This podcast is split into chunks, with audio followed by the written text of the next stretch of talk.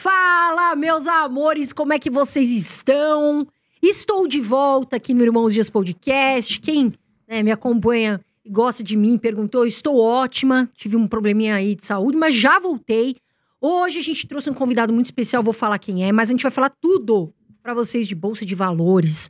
Quais ações agora estão no radar? Será que é hora de comprar? Vocês que perguntam muito o que comprar vale a pena. Nós trouxemos um convidado aqui muito especial, cadeira cativa aqui no nosso podcast. Mas antes, Andrezinho, como é que você tá? Bem-vindos aí a mais um episódio do Irmãos Dias Podcast. Hoje, com a volta da Carol Dias, temos um convidado, como ela falou, muito especial. E nós vamos falar aqui sobre Bolsa de Valores, sobre ações, como é que tá o mercado, o que, que tá acontecendo. E ó, nós estamos ao vivo, ao vivo agora, tá certo? Então a gente vai conversar com vocês no chat.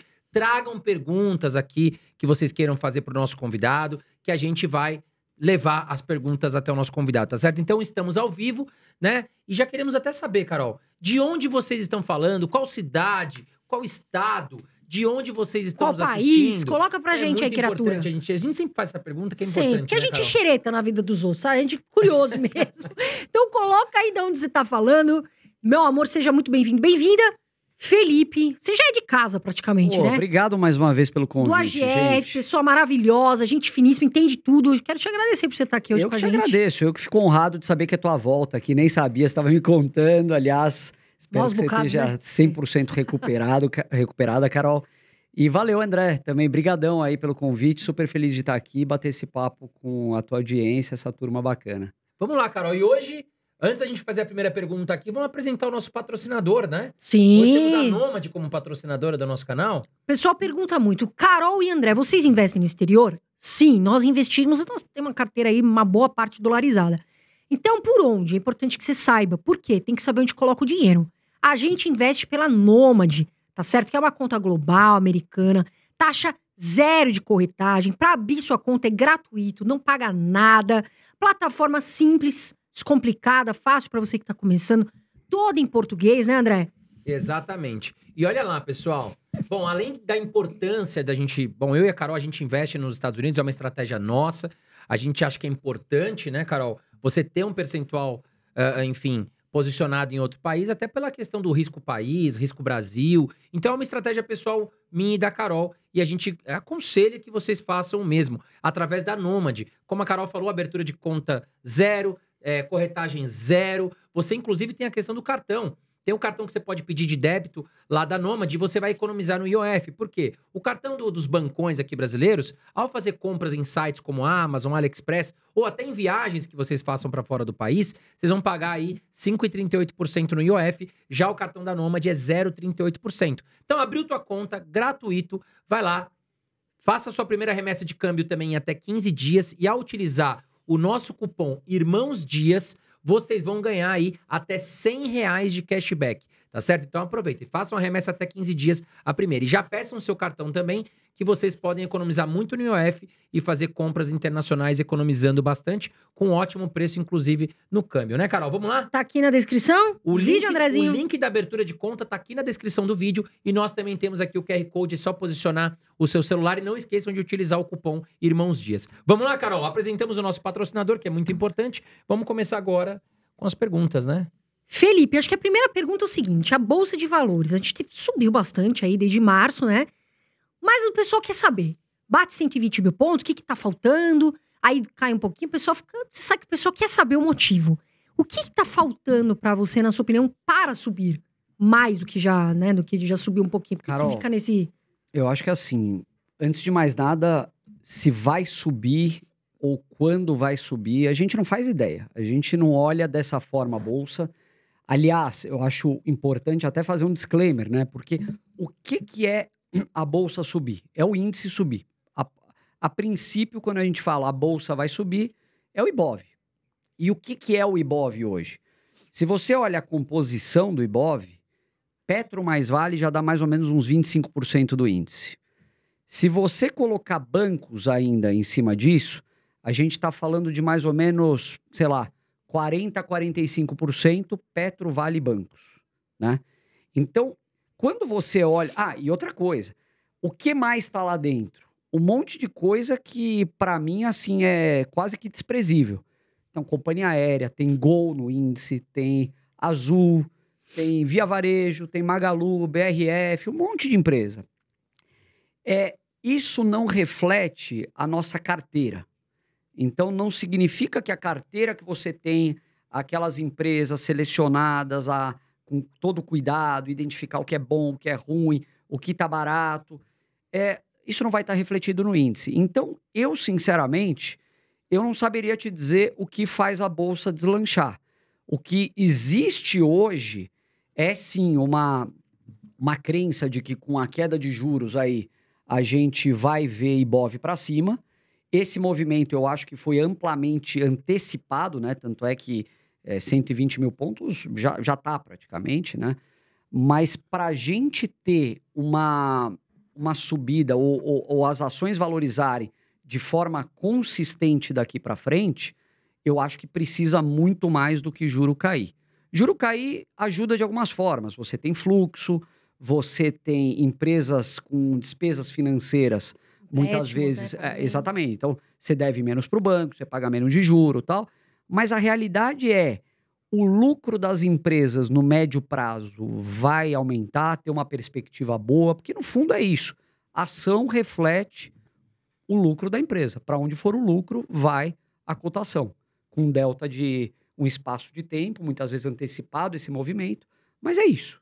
Então, é que o pessoal quer ficar. Eh, muita gente, Fê, eu acho que é importante a gente falar, dá uma chutada nas empresas, né? Ah, o atual momento de uma empresa falaram que está muito bom. A pessoa vai lá, mas no fundo a gente vê a longo prazo.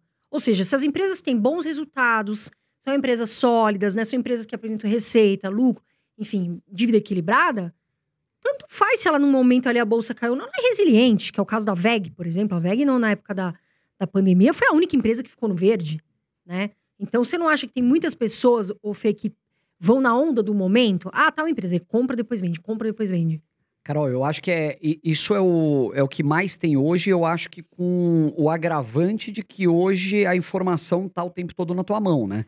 E você não só sabe o que está acontecendo no mundo, como você sabe o que, que teu vizinho está fazendo. Você está num grupo de WhatsApp, você tem 200 vizinhos ali que estão tomando uma atitude. E você vê o cara ganhando, o cara printa, não sei o quê. Lembra da época do DARF, que todo mundo postava DARF? Exato. Então você acha que você não sabe e tá todo mundo ganhando dinheiro. Você precisa fazer alguma coisa diferente. Aí você começa a ouvir a dica, é, você começa a deixar de fazer a lição de casa como você deveria. Você compra uma ação porque você acha que ela vai subir não porque de fato tem uma qualidade é, intrínseca, tem desconto no preço. Então é, é isso. Eu acho que é, é, é, você aprender a não dar ouvidos a todos e ter as suas convicções, que eu acho que é o mais importante no mercado. E ao mesmo tempo, notícia é filtrar, né? Porque, por exemplo, você pega o jornal. Eu, eu não sei, eu leio o jornal todo santo dia, dois jornais por dia. Só que eu falo assim, eu leio o jornal todo dia. A pessoa que está de fora pensa, nossa, ele pega, senta, abre o jornal, primeira página, segunda página, até chegar no final vai uma hora. Depois o próximo jornal. Não, não é isso. O que é ler o jornal todo dia? É você ir direto no que interessa. Vai ver esporte, fofoca da novela. Eu não leio nem, nem mundo, né? Eu não quero saber o que está acontecendo na, na Ucrânia. Não, não me interessa, exatamente.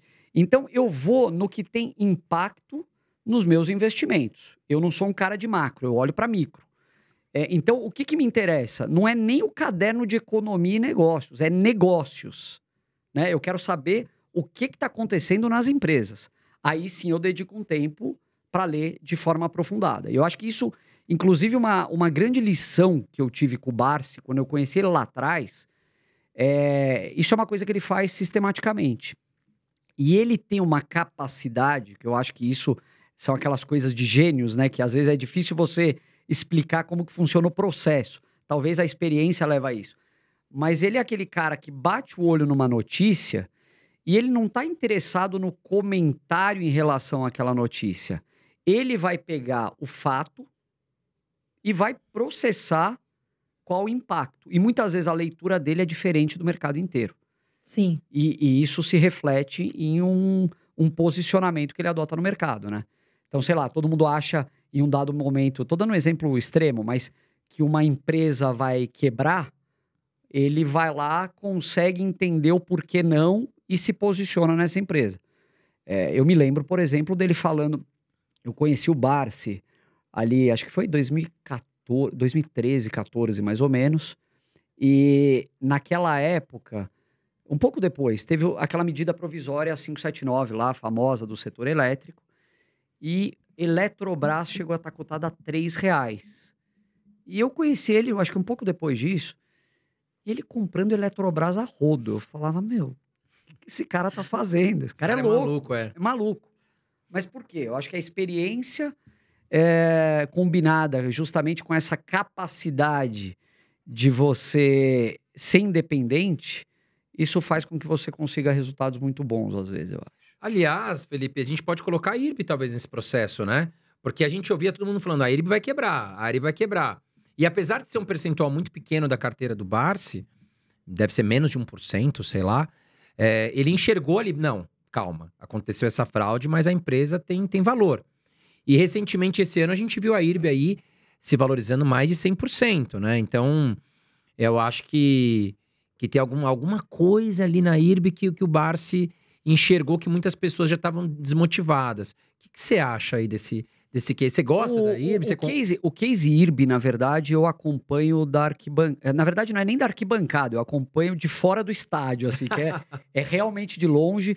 Não é uma empresa que teria espaço na minha carteira hoje. Até porque, assim, eu, acho que eu já tenho algumas encrencas boas ali na minha carteira, então eu não queria me meter em mais alguma. E eu acho que isso, inclusive, é uma lição importante para as pessoas, porque eh, o que, que acontece? O cara viu, o- quando você falou 120% esse ano? Esse ou- ano subiu 120%, a IRB. 120%. O cara olha e fala, pô, o IRB subiu 120%. É essa que eu, que eu quero ficar de olho, porque eu posso dobrar meu patrimônio em um espaço de nove meses, como foi. É, não é assim que funciona a Bolsa. Primeiro que se já subiu, Isso que eu ia falar, vai comprar agora no 120%. você não sabe se pode subir mais ou não, né? E assim, a- a- o IRB, é, a gente, eu lembro da outra vez que a gente veio aqui, a gente falou um pouco sobre isso, mas é, ele foi um caso de muita destruição de valor ao longo do tempo. Acho que o IPO, ele trouxe uma visibilidade para uma empresa que atuava num setor é, altamente concentrado no Brasil, com praticamente uma. um- não, não monopólio, vai, mas um triopólio ali, duopólio. E é, a empresa começou a ter alguns comportamentos internos que ninguém estava sabendo, mas foram refletidos depois. Acho que a carta da esquadra foi justamente o, é, o divisor de águas, assim e tal. Mas, assim, o IRB, é, ele chegou num ponto tão de esquecimento, vamos dizer, na bolsa, que as pessoas param de acompanhar, né? Eu vejo o mesmo comportamento do Barsi com a Cielo, por exemplo. Vira e mexe, ele fala que é uma ação que ele acompanha, que ele compra, que ele, é, ele faz operações, às vezes, de curto prazo, que ele vê uma oportunidade. Então, é, a empresa que cai no esquecimento, quando você tem a capacidade de ir lá, entender o que está acontecendo, analisar mais a fundo, eu acredito que você tem a possibilidade de ter ganhos expressivos ou o contrário, né? Muitas vezes você descobre algo que você fala, pô, o mercado está enxergando de uma forma aqui muito positiva uma determinada empresa e eu vou querer me manter à distância dela. Mas o IRB, todo esse turnaround que está acontecendo, no começo foi mais, eu acho que uma limpeza da casa, que, cara, o que teve lá foi crime, né? Foi Foi. uma atividade criminosa, era uma quadrilha, um grupo organizado. Desde fraudar balanço até divulgar coisas como aquela do Warren Buffett lá, que foi uma das, coi- Sim. Foi muito grave, é. foi uma das coisas mais esdrúxulas, eu acho, né? Que uma, uma mancha no nosso mercado de capitais. E eu nem sei se alguém foi punido ou não, né? Eu Porque acho- Americanas a gente tá vendo aí um, um boom, que também vamos falar, teve fraude lá dentro, pô, 40 bilhões que apareceram do nada. Os acionistas minoritários tomaram no, no nabo, para não falar outra palavra, mas a gente não vê ninguém sendo punido, né, Felipe? E, enfim, mas é questão do Brasil. Vou voltar aqui pro chat rapidinho. Vamos dar aqui um boa noite pra galera. Estamos ao vivo, hein, pessoal? Estamos ao vivaço aqui. Vamos falar, vamos agra- agradecer, dar uma boa noite aqui pro Ronaldo Fontes, Isabela Stilpen, que deram boa noite pra nós, Sidmar Tavares, o motorista investidor 2020. boa noite Gostei, a é todos. isso aí. Olha lá, o pessoal comentando aqui de onde estão falando, o Silvio de Canoa, Rio Grande do Sul, o Bruno aqui de Ponta Grossa, Paraná, o Mackenzie, eh, Marcos e Juliana de Jaú, o Emerson de Petrolina, a galera de Fortaleza. Meu, tem gente do Brasil inteiro ao vivo aqui conosco, pessoal. E detalhe, tá? Já chegamos aqui a quase 800 pessoas ao vivo. Estamos no começo ainda da live, tá certo? E não esqueçam, pessoal, é muito importante pra gente continuar com o canal gratuito pra vocês aqui. Apertem o botãozinho de joinha, é muito importante pra gente. Eu sei que tem gente que fala, ah, pô, coisa chata. Mas é o algoritmo do YouTube que pede isso pra gente. Mas é chato, e a gente mas, pede a mas vocês. é- vai lá e faz o like, tá certo, pessoal? Aqui a gente pede mesmo, com educação, mas não custa nada. Vai no joinha, tá, criatura? E aí, quando bater Já dá 500 like. curtidas... 500 curtidas, nós vamos abrir pra duas perguntas. Porque, ó, nós temos 800 pessoas e apenas 160 curtidas. Pessoal, levan- vamos levantar juntos aí esse botãozinho de curtido para que a gente possa chegar em 500 e eu já faça três perguntas do chat aqui pro Felipe. Agora, Felipe, uma dúvida. É, quero saber sua opinião. Política Brasil, né? São já nove meses aí de governo Lula, quase, completando agora em setembro. O que, que você tá achando do governo? Haddad como ministro da Economia, projetos aí. Que- qual a opinião do Felipe frente a isso?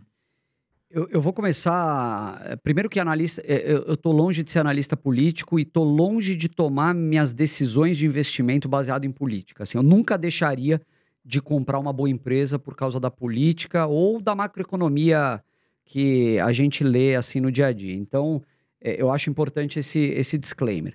Eh, o Barsi fala uma coisa, e eu sempre concordo, que é o seguinte: a gente sempre ao longo, pelo menos eu não me lembro de nenhuma eleição, comecei a votar com 16, hoje eu tenho 41. é, eu não me lembro de nenhuma eleição que eu votei em alguém assim, falando, putz, esse é o cara, eu tô super feliz de tá elegendo uma pessoa com os meus valores, que eu acredito. Não, a gente sempre teve que escolher o menos pior. Essa é a grande verdade. É, isso para prefeito, para governador, para presidente, enfim.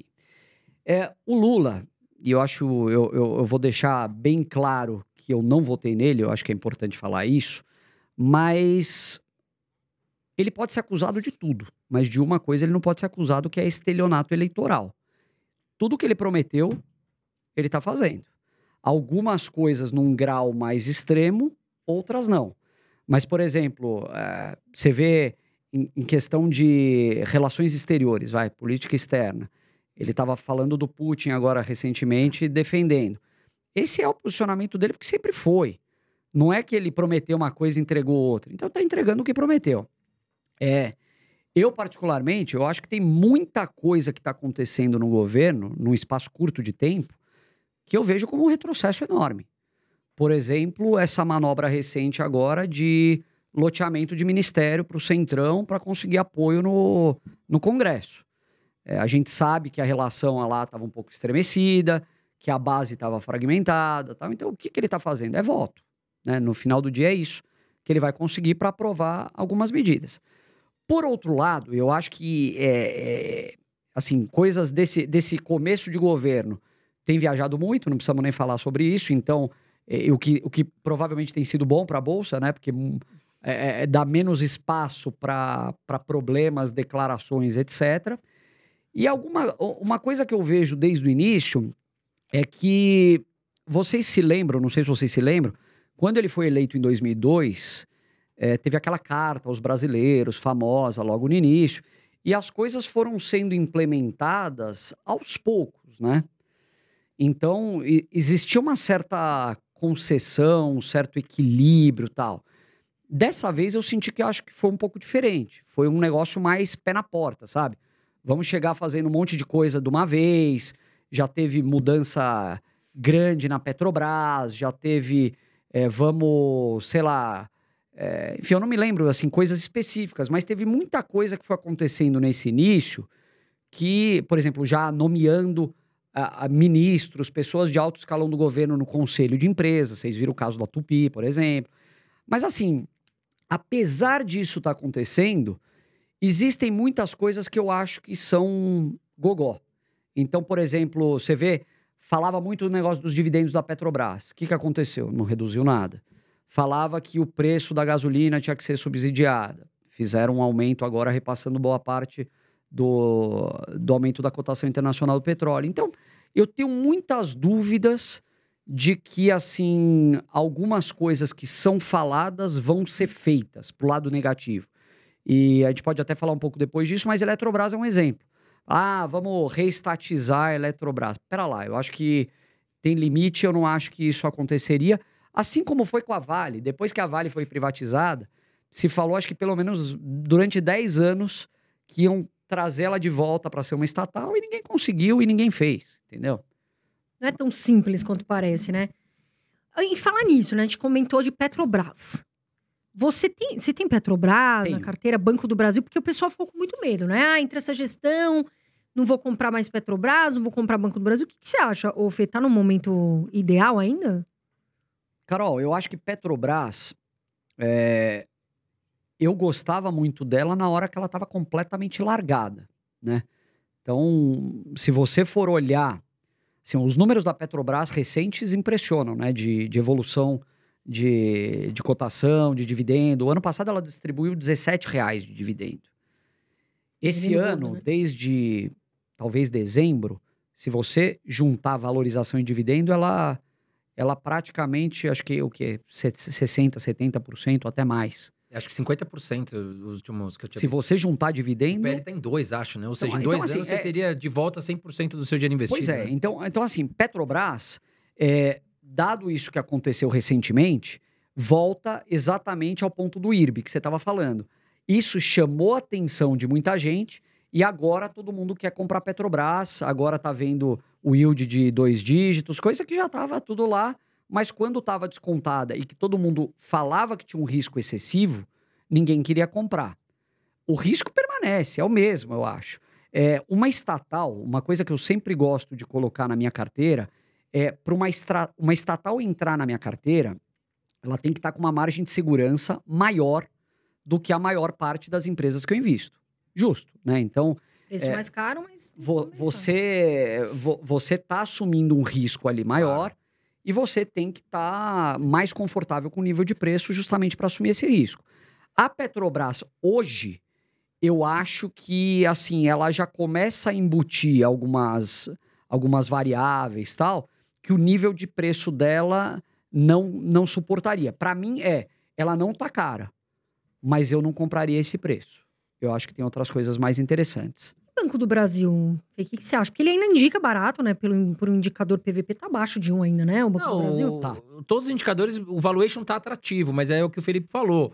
Você tem que ter uma margem de segurança para entrar numa estatal muito grande. E o Banco do Brasil, se eu não me engano, nos últimos 12 meses se valorizou 50%, algo assim. Então, acho que deu uma boa esticada, né, Felipão? É aquilo que o Felipe falou. Talvez o momento de olhar Banco do Brasil era um Quando tempo tá atrás, largado. quando tava largado. Quando você tinha lá o PVP em 0,60. Cansei de ver o Barsi mesmo falar, pô, 60, 0,6. Mas Como isso é que uma é- empresa dessa tá sendo negociada a 60% do patrimônio? É muito Mas baixo. tem muita gente que tá comprando o Banco do Brasil por estratégia de dividendo também, Não, né? eu Que não acho que é um mantém ali, negócio. Você- que paga bons dividendos. Porque assim, a, a gente sempre olha duas coisas no investimento. É o qualitativo e o quantitativo. O que, que eu, quando a gente fala, eu gosto de comprar uma empresa que é boa e eu, eu gosto de comprar o que é bom e barato, vai. O que, que é o bom? O bom é muito mais qualitativo, né? Você olhar controlador, você olhar os gestores, a cultura, a estratégia, o setor onde ela está inserido, isso tudo é qualitativo. O quant é o que vai te dizer se está barato ou não. A combinação das duas coisas é o que você sempre busca. Mas tem Sim. muita empresa na, boa, na bolsa que é boa e cara, e ruim e barata. Ou aparentemente barata, né? Que é o tal do velho trap lá que o, O pessoal bom fala. barato é difícil achar, né? Que não é a cotação que vai para o valor, é o valor que vai para a cotação, né? Ela vai perdendo valor ao longo do tempo, talvez uma, uma via varejo, coisas do tipo assim. Mas Banco do Brasil, é, eu acho que é uma empresa que já passou nesse crivo da qualidade, mesmo sendo uma estatal. A gente enxerga como a, a interferência do governo limitada até certo ponto, não a ponto de destruir valor no negócio, ou eventualmente até condições de criar, apesar da gente acreditar que estatal, é, em- empresa gerida pelo governo, não é a que consegue criar mais valor num setor. Sim. Mas, assim, é, tudo tem seu preço. Então, a qualidade, Banco do Brasil passa. No quantitativo, que é o descontado, ela continua barata, Carol, como você falou. Ela continua com yield satisfatório, ela tem um PL baixo, ela tem um, um desconto em relação ao, ao valor patrimonial dela, que hoje está em 50 e tanto. Sim. É, mas assim, eu Tem sempre caixa, gosto né? de Ai, tá. observar. Uma liquidez corrente absurda, né? Muito. Mas eu sempre gosto de observar movimentos de curto prazo também. Então, isso que você estava falando, André, pô, é, valorizou tudo isso recentemente. Isso não quer dizer nada em relação ao futuro, né? Claro. Porque se, se o desconto dela continua, pode ser que ela. Mas existe um psicológico que eu prefiro, às vezes, esperar um novo momento de correção. Porque começa a se criar um oba-oba. E, e a gente sabe que esses oba-obas nunca são eternos, né? Uma hora a correção vem.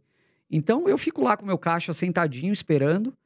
E a hora que a correção vier, eu compro num preço um pouco mais atrativo. Talvez um desconto não absurdamente maior, mas um pouco melhor do que a gente vê hoje. Até porque a gente pega essas empresas de alta liquidez, né, Felipão? Banco do Brasil, Bradesco, Itaú, Petrobras.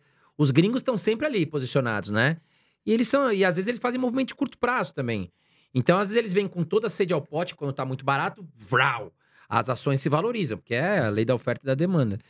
E aí, no caso, quando eles veem que já ganharam ali seus 20%, 30%, os caras vão lá e play, saem da posição ou guardam parte dos lucros no bolso e voltam lá para casa.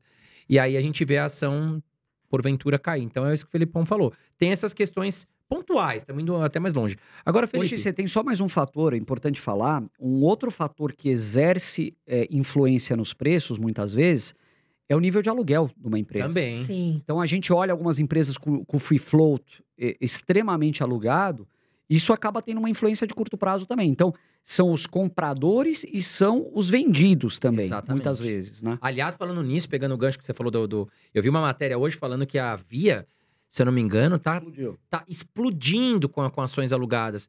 Porque tá extremamente volátil pelas últimas notícias, né? Recentemente a Via anunciou um follow-on, inclusive para captar mais dinheiro, enfim, trabalhar as dívidas, investimentos. O que você acha? Cara, a Via, eu não sei. Ela se recupera com essas medidas que ela tá tomando ou ela tá rumo à falência? Cara, eu não, eu não sei opinar, eu nem olho. É, o- uma ação o- que passa longe do seu é, crivo, é né? aquele, é, aquele, é aquele caderno do jornal que eu tava falando lá, que eu não perco nem tempo, é a mesma coisa. Mas Tem- você sabe um risco muito grande, Felipão? Um amigo meu, lá de Santa Catarina, ele me manda uma mensagem assim: André, tô comprando mais via. Porque ele viu caindo, caindo, caindo. Tô comprando mais via. Cara, eu não consigo, eu não resisto, porque tá caindo muito, eu tô baixando meu preço médio. Meu preço médio agora tá em R$ 1,80, sendo que a ação tá 70 centavos. E meu pre... Aí eu falei, olha, cara, eu não vou falar o nome dele aqui, mas eu falei, olha, Joãozinho, é, eu não gosto da empresa. Então, assim, mas o que você acha que eu faço? Eu falei, eu não gosto, então eu venderia. Eu não teria. Ah, mas você amargaria todo esse prejuízo? Eu falei, sim, eu não gosto da empresa, eu sairia fora. Né? Eu não acho que porque ela já caiu X% que ela vai se recuperar. A questão é que a empresa não tem qualidade, talvez, para subir. Né? Então, você não acha que é um grande risco para as pessoas que estão nos assistindo ver uma ação que está caindo, caindo, caindo, e aí a pessoa fala: opa, já caiu tanto que virou oportunidade, caiu 90%. Virou oportunidade? Até recentemente a gente viu lojas americanas. O que, que você tem a É, dizer o, para essas pessoas? O cara, ele olha a cotação baixa, ele fala, pô, só, aqui só pode cair 80 centavos, então tá... Exatamente. Mas é, é- eu, eu acho que isso é- deveria ser, inclusive, objeto de algum estudo mais profundo, assim, de cientistas, de Da NASA. psicólogos, da NASA, sei lá o quê. Porque as pessoas tendem a se. é, a, as pessoas tendem a se interessar por encrencas muito cabeludas. né? É inacreditável. É o perfil da jogatina. Quando o cara tem essa, esse negócio de jogador dentro dele, ele não consegue se livrar. Então, ele compra a Light. Ele vê a Light lá, RJ, despencou não sei quanto, ele vai lá e compra a Light. Aí a Light cai mais 30%, ele continua comprando e tal. Aí chega num ponto, que é o ponto do pavor, que ele fala, putz, agora eu não vou mais continuar fazendo preço médio, mas eu não vou vender também. Então ele fica lá com Light na carteira. Até Toma zerar. preju, toma preju. Tá lá. Vai aguentar, suando todo dia, que ele olha pra carteira. Aí, Americanas, outra encrenca. Ele vai lá, faz a mesma coisa. Aí vai via varejo. Aí chega no final, o cara tem uma carteira só de lixo atômico. E é, ele não é investidor de verdade em nenhuma delas. Ele, é, o cara é muito mais um torcedor. Ele tá rezando todo dia para subir, chegar um pouquinho mais perto do que ele pagou e se livrar. Investir não é isso, não Exato. precisa ser isso. É, é a mesma coisa, as pessoas que nunca operaram no mercado, nunca investiram em uma empresa sequer, e querem começar com derivativo, já fazendo coisa perigosíssima, lançando opção a descoberto, é, termo. Alavanca, né? Então, você Qual? comprar boa empresa pagando barato não quebra ninguém à vista, né? O que que quebra? É você comprar algo com dinheiro que você não tem. Eu vi duas vezes. du- olha, eu assim, eu comecei no mercado Perigoso. em 99, e, mas eu acompanho o mercado de casa, porque meu pai é, investe, eu ia com ele no pregão, no centro tal. E eu sempre ouvi histórias de pessoa, pessoas que quebraram na bolsa, né? A maior parte das histórias não está relacionado à empresa que o cara comprou à vista e virou pó. A grande maioria é, o cara fez uma compra a termo, com dinheiro que ele não tinha depois para pagar, chama a margem, não sei o que e tal, só no ajuste ali quebra o cara. Sim. É, lança opção a descoberto. Então, eu estou falando tudo isso para dizer que existem coisas que você tem que se colocar no teu próprio lugar antes de fazer, porque você está entrando num mercado, uma coisa que você não conhece muito a fundo, você sabe que o teu tempo que você dedica a essa atividade não é tão alto, é, não vai se meter em crenca. Nem quem já está há décadas nesse mercado se mete. Sim. Então, por que que você deveria ah, ser melhor do que essa turma, entendeu? É a mesma coisa. Eu tava falando Vai sobre para isso. arroz com feijão. Exato, eu tava falando sobre isso com alguns amigos meus. O que que acontece? O mercado imobiliário, para muitas pessoas, sim, é uma forma de investir. A pessoa compra, vende, sabe fazer e ganha. Mas tiveram amigos meus que financiaram, estão com empréstimos altíssimos por comprar um imóvel X, Y. Ah, vou ter, com certeza vou ter lucro, vou vender, vou fazer igual outro, meu vizinho fez isso. E cuidado, porque às vezes você não sabe nada sobre o mercado imobiliário. Você é uma pessoa que não tem nenhuma, nem, nem informação, tipo, nicho, localização. Vai comprar, tá barato, vou comprar. E aí pode acontecer de você não vender, você se vê em dívidas, você se vê em empréstimos enormes. Então, eu só falei isso porque eu lembrei agora de uns amigos meus que falaram do mercado imobiliário. Não que eu seja contra, tá, gente? Tem muita gente que ganha dinheiro, enfim. Mas tem que observar com cuidado qualquer setor que você for mexer. De repente, se não é experiente, que o você falou, vai investir? Pés no chão, vai devagar. E eu acho importante a gente falar dos erros. Inclusive, eu vou falar um erro grande, eu gravei pro meu canal sobre isso. Que é a Via. Não, eu desejo que a Via se recupere o mais rápido possível. Mas, quando eu fui comprar a Via, inclusive, acho que eu falei pro André também. Eu paguei 16 reais. Falei, ah, acho que vai dar, né? A empresa tá vindo com um turnaround bom, né? Bom, não preciso falar o que aconteceu. Vendi, tava 5 reais, tomei um belo de um preju aí. Então, eu também vou assumir aqui que eu tomei um prejuízo de eu alto. acho que é isso, Carol. Acho que, Felipe, né? Se você percebe que a empresa perdeu os fundamentos, ou o porquê. Você investiu por um motivo. Você falou que acreditou no turnaround da, da empresa. Tá, muita gente falava isso, muitos analistas também, que a empresa poderia, enfim, tomar um rumo, uma nova diretoria, enfim. Mas depois que você viu que aquilo não aconteceu, acho que tem que vender, porque perdeu os fundamentos do porquê você acreditou. Independente se havia uma boa empresa ou não, você investiu porque você acreditou num cenário. Não aconteceu, tem que vender. Ah, tô no prejuízo. Vende. Investe em uma outra empresa que tem fundamentos melhores. Vende e compra outra. Ah, tomei um prejuízo de 80%. Um exemplo, né? Ai, per- perdi 80%.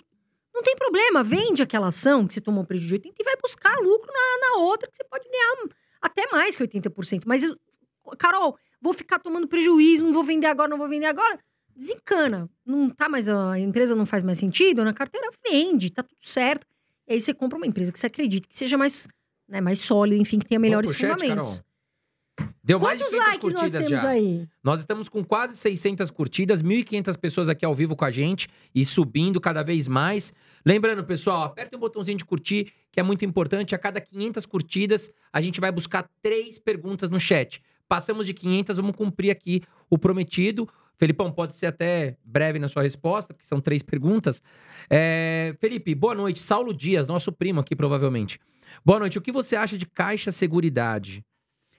É, eu, eu não acompanho muito a empresa, eu te confesso, é, não é uma empresa que eu tô, assim, no dia a dia que eu acompanho bastante. E por quê? Porque ela não tem espaço na minha carteira. Assim, hoje eu já tenho Petrobras, já tenho Eletrobras, já tenho Banco do Brasil. E eu acho que, em, em termos de concentração em empresa estatal, eu já atingi um, um limite.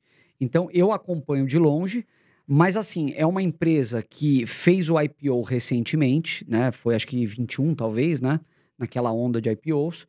É, é uma empresa que ela vem se mostrando uma boa pagadora de dividendos e já teve uma sinalização da gestão dela que ela quer passar a pagar, se eu não me engano, trimestralmente, ter uma recorrência maior de, de dividendos. Agora, quando você olha números, por exemplo, relação preço-lucro, tá, alguns indicadores múltiplos principalmente, é, ela ainda não me parece que está num preço extremamente atrativo. Como eu estava falando antes, eu gosto de comprar o que está barato, que está descontado.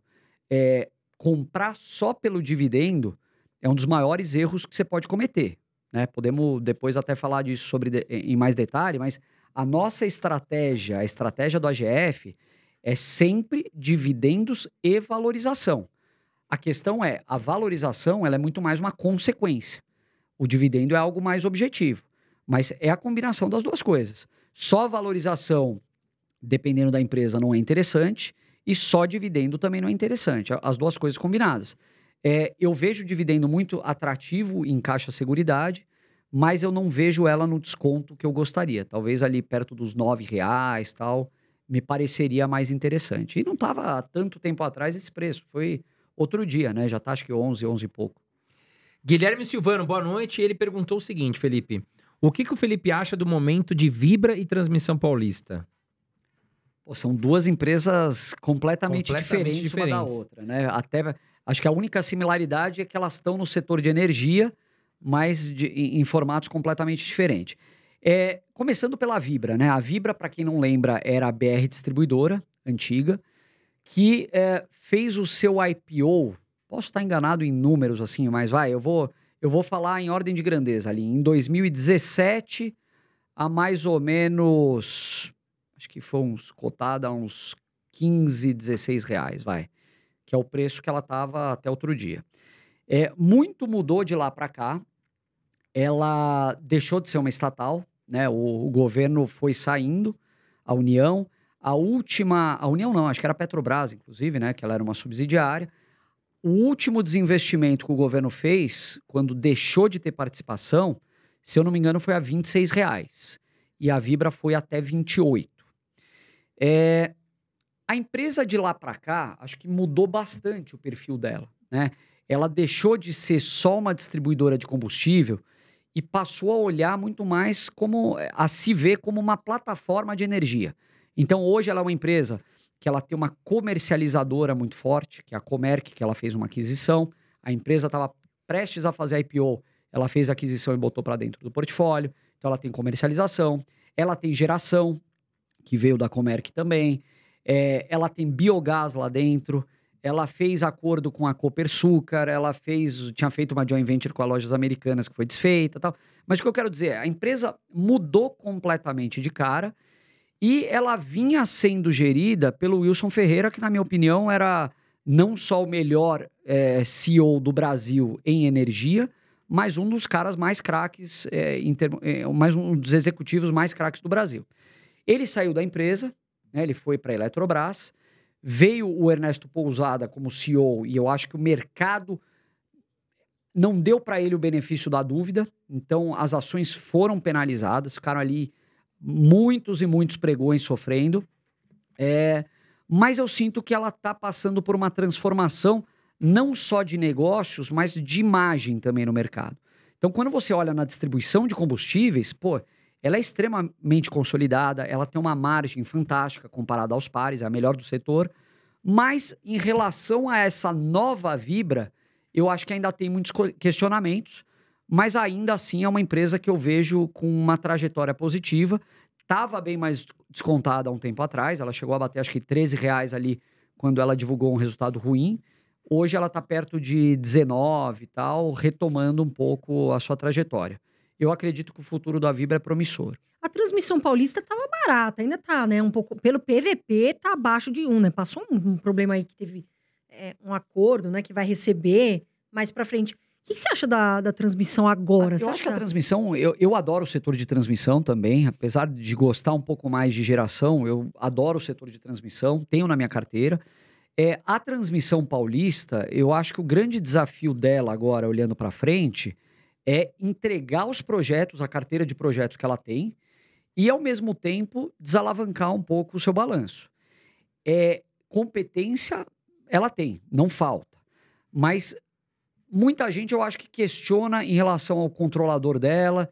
qual o interesse em relação à empresa para o longo prazo, porque a- o controlador, que é a ISA, né, controlador colombiano, ele tem investimentos na Ecopetrol, lá na, na Colômbia, é, ele, ele tem participação na Taesa aqui no Brasil também. Então, eu acho que é um setor que está passando por muitas mudanças. Você vê que esses aventureiros que ganham leilão logo já provam que não conseguem entregar. Então, exemplo disso foi o, o lote recente que a Transmissão Paulista ganhou, que tinha sido entregue a uma outra empresa. Eles não se, prov- não se mostraram competentes, a ANEEL pegou e passou para a transmissão, para a Transmissão Paulista. Então, agora, é, a questão é, qual que é a nova configuração desse setor, na minha opinião? Porque você tem empresas verticalizadas que já atuavam em transmissão e continuam. Exemplo, Eletrobras, Semig.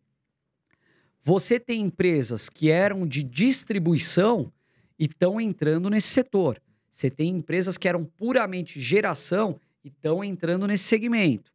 A questão é, qual vai ser a nova configuração?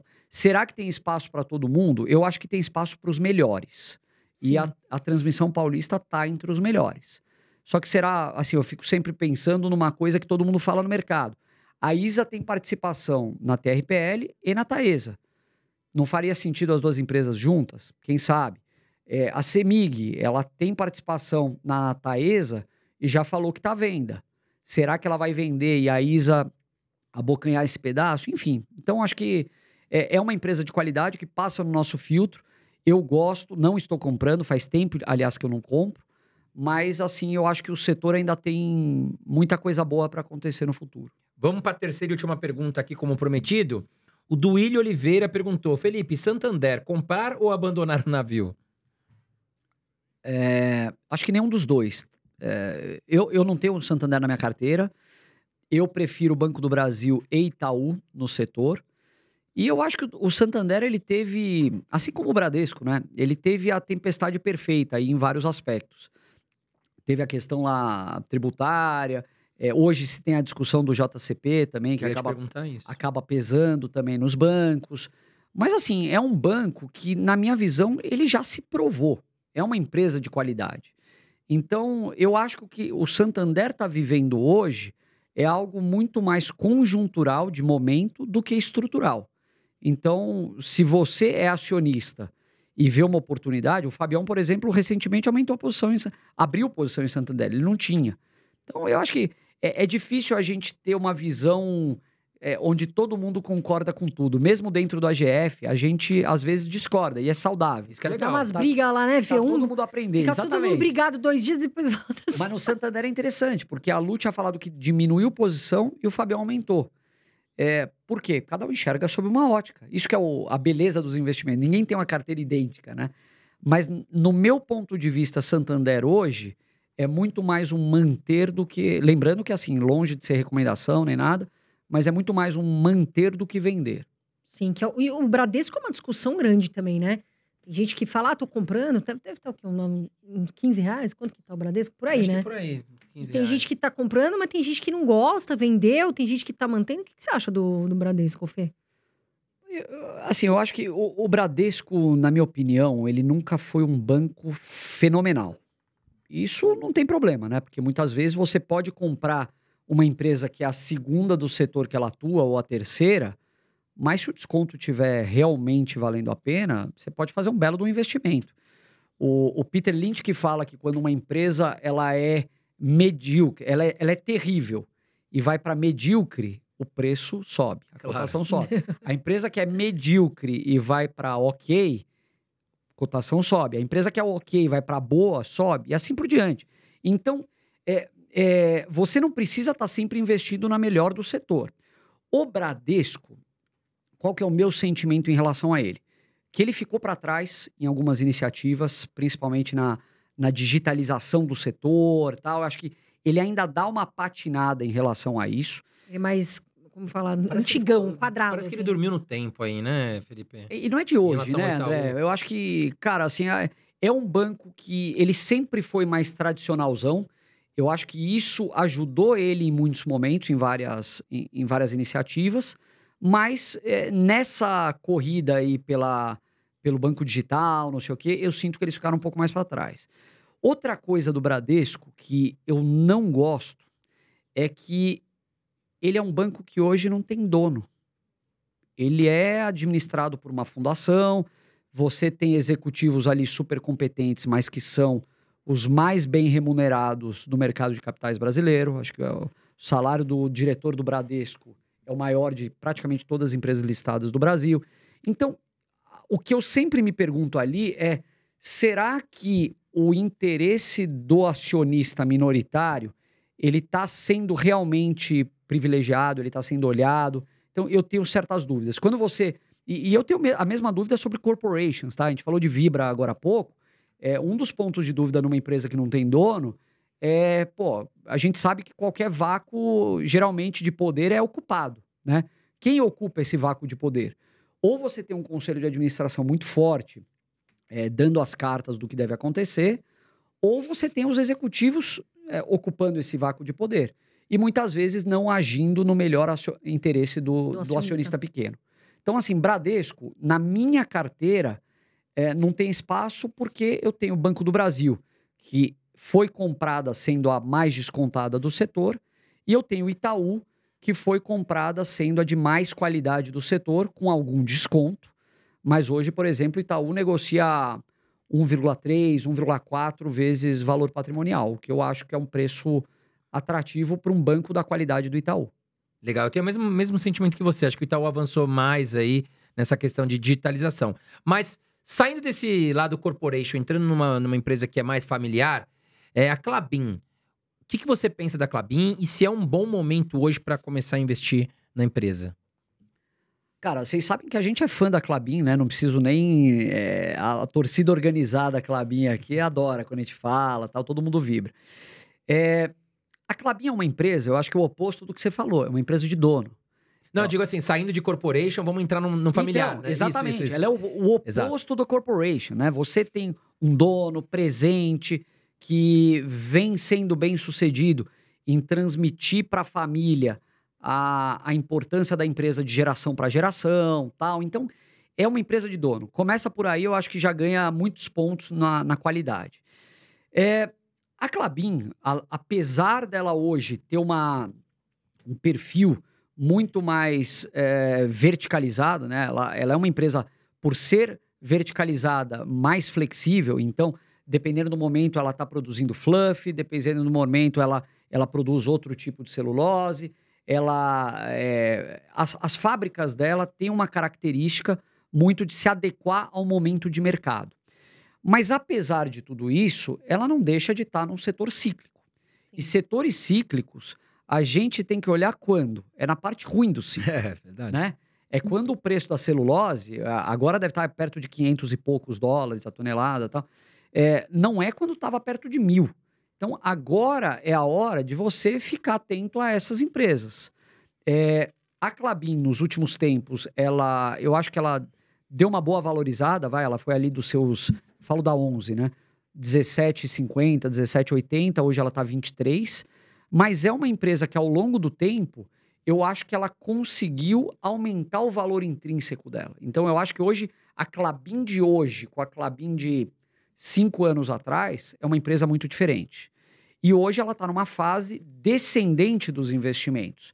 Ela teve o pico dos seus investimentos com o projeto Puma 2, que foi entregue esse ano, está no ramp-up, né? Eles estão aumentando produção.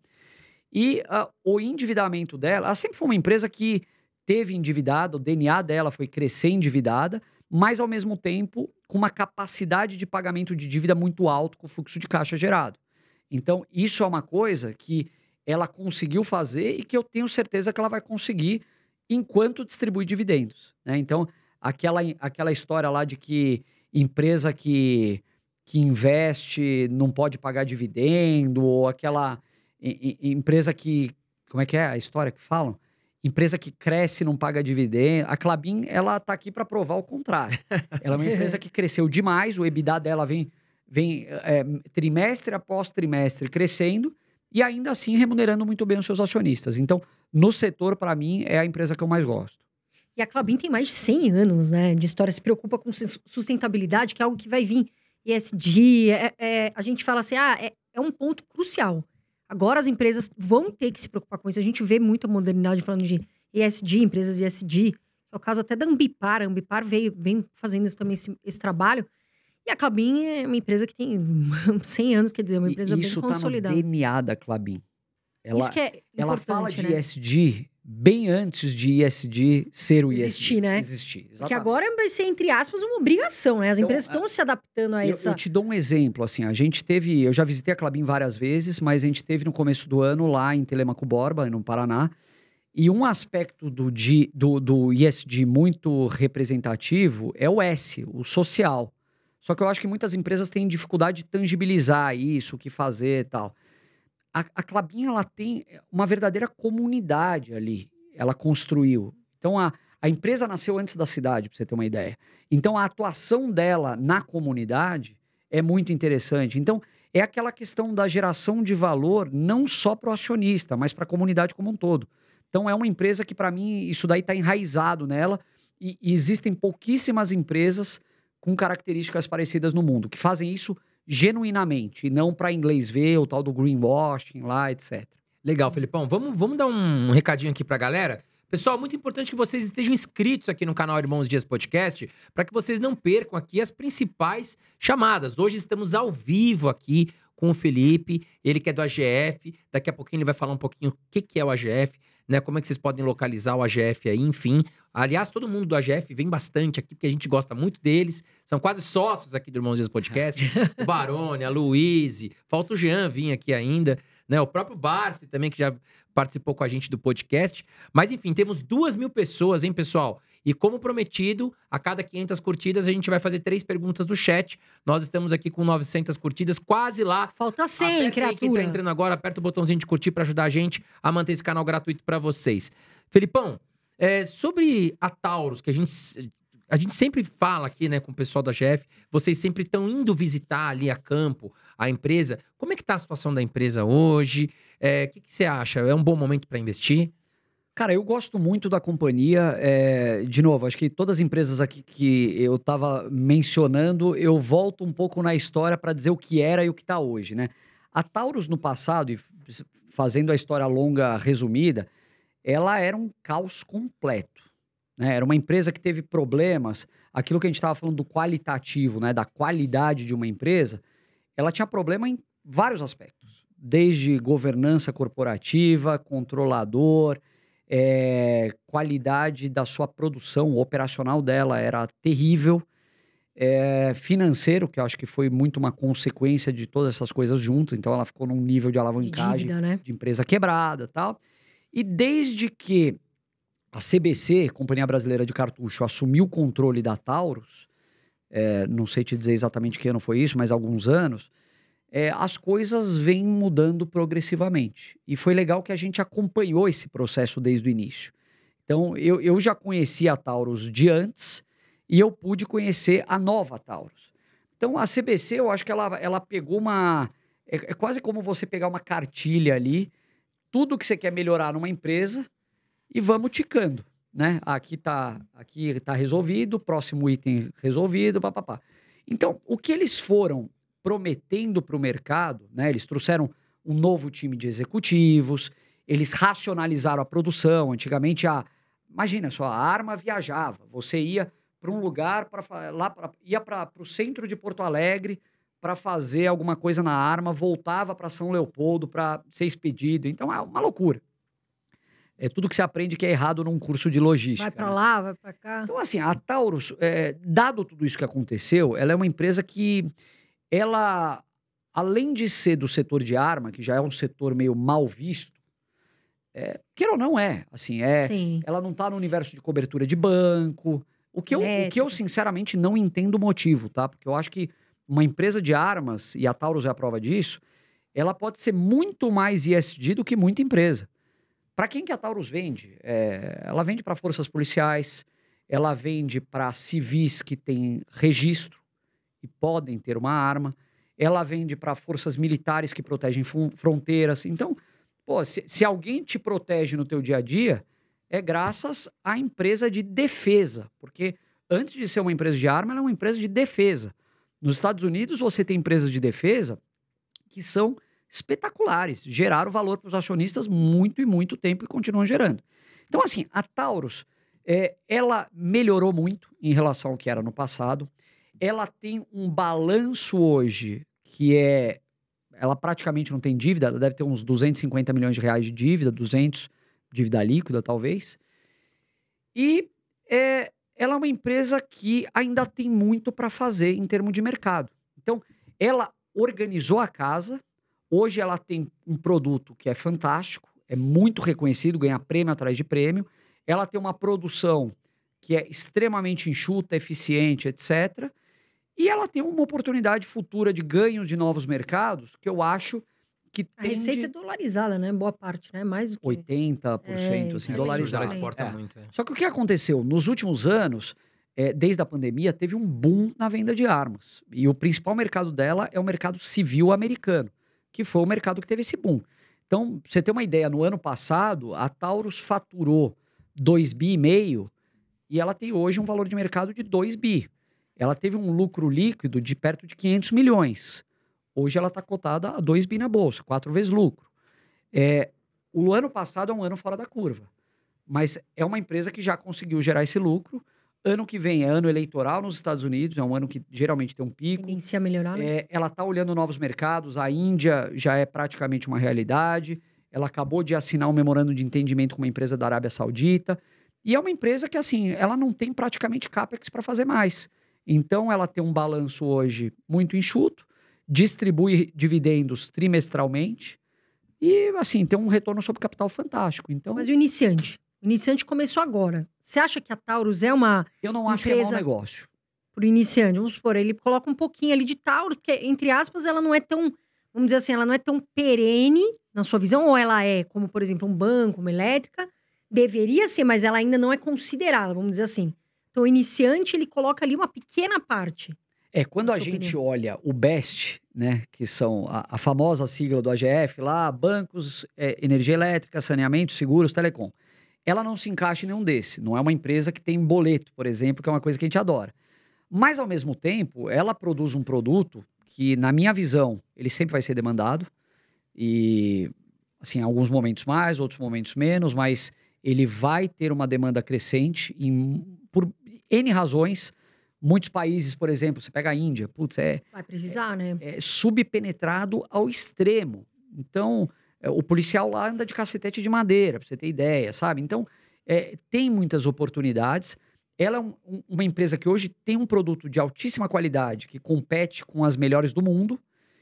E eu acho que, assim, não vejo por que não ser perene. É uma característica diferente. Eu não, eu não acho que uma carteira de um iniciante que está olhando para dividendo, ele deva se concentrar demais em setores fora do best. Eu acho que o best é, tipo assim, você pode não fazer o melhor negócio do mundo, mas você não está errando. Sim. Se você olhar para fora, eu acho que você tem que, tem que ser ali com conta-gotas, sabe? Devagar. Não é toda empresa que você vai poder adicionar na tua carteira, na minha visão. Agora vamos falar de Nubank, Inter, cara. Eu acho que o pessoal pergunta tanto isso pra gente. Vamos colocar o Felipão na parede? Felipão, o que, que você acha do Nubank? O que, que você acha do Banco Inter? E se fosse pra ser acionista de um dos dois, qual você seria?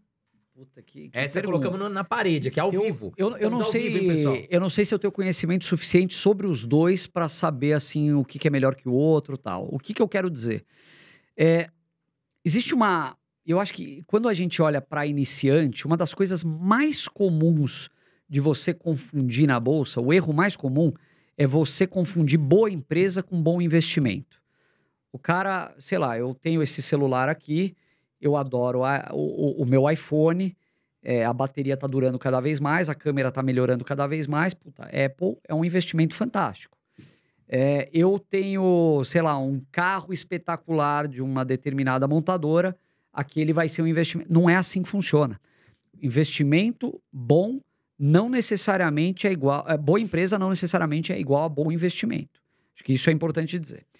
É, olhando os dois, assim, é, eu sempre me pergunto a mesma coisa, porque boa parte dessas empresas, dessas fintechs, elas têm a, o, a sua geração de caixa, o seu lucro tal, muito carregado mais para o futuro. Então, quando se faz uma, um valuation, um, você projeta fluxo de caixa, desconta valor presente e tal, muito do valor dela depende desse momento futuro que espera-se que um dia vai chegar, né? Eu prefiro comprar realidade. Então, na bolsa, eu acho que a beleza da bolsa é essa, né? Você não é obrigado a investir em nenhuma ação. Você tem ali um cardápio gigantesco de empresas e você escolhe a que você mais gosta. Então, é, eu me pergunto muito assim, por que comprar um Nubank, um Banco Inter, vo quando você vê bancos que já se provaram com desconto excessivo? Então, eu, eu compro um Banco do Brasil amanhã, eu sei que eu estou pagando barato, eu sei que eu vou receber um dividendo no próximo trimestre, e eu sei que eu posso ter uma valorização. Sim, são bo... Eu não sei quando, mas eu sei que eu estou pagando barato. Esses bancos eu não sei se eu estou pagando barato. Porque é tão difícil você prever o, o mês que vem, o ano que vem, quanto mais a perpetuidade. Então, eu, eu tô fora, assim. Eu... Mas se você pudesse escolher um dos dois, ó, eu tenho que escolher o Nubank ou o Banco Inter.